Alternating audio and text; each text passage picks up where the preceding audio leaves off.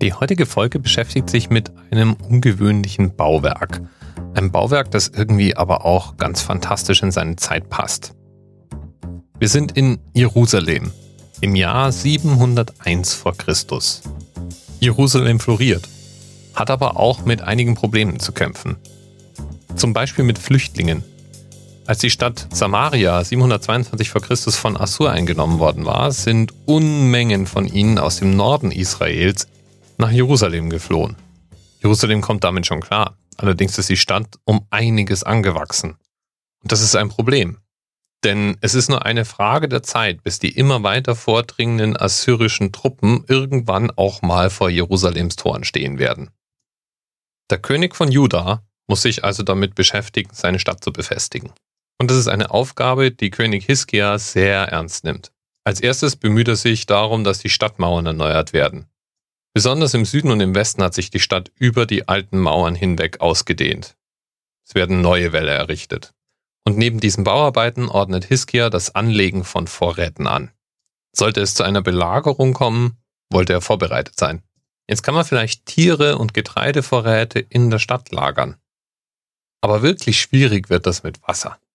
Gerade in Israel würde eine belagerte Stadt ohne Zugang zu Trinkwasser sehr schnell zum Aufgeben gezwungen sein. Und da befiehlt König Hiskia den Bau des Gebäudes, um das es heute geht, den Hiskia-Tunnel. Von einer Quelle außerhalb der Stadt bis zu einem Schöpfplatz im Innern zog sich der 530 Meter lange Tunnel, der an manchen Stellen 1,85 Meter und höher ist. Und du vermutest es wahrscheinlich, genau genommen sind es 533 Meter, womit wir auch den Themenanker für heute haben.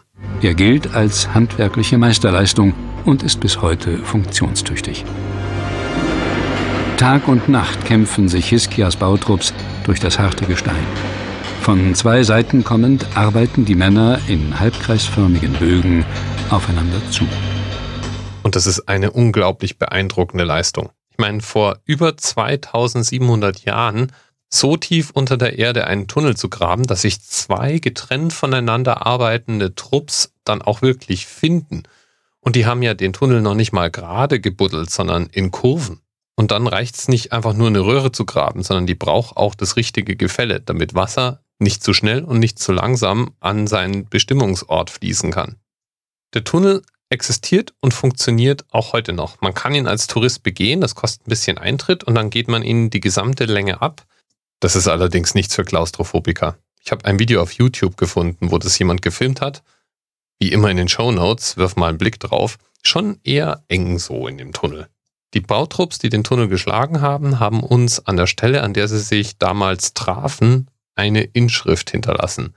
Da kann man dann nachlesen, dass zum Schluss der Arbeiten nur noch nach Stimme und Gehör gegraben wurde. Man konnte den anderen Trupp sehr gut unter der Erde hören und hat dann einfach in die Richtung, aus der die Geräusche kamen, gegraben. Die Rechnung geht jedenfalls auf. Die Bibel berichtet davon, wie Jerusalem damals belagert wurde und dass die Belagerung nicht erfolgreich war. Und auch alle archäologischen Funde aus der Zeit bestätigen das. Sieht so aus, als wenn Jerusalem eben nicht eingenommen wurde. Mit all den Vorräten, gesicherter Wasserversorgung und ordentlicher Befestigung rund um die Stadt war Jerusalem einfach zu hart als Ziel, sodass der assyrische König damals seine Truppen wieder abzog. Lieben Dank an unseren Themenpaten, nicht sicher, für den Themenanker.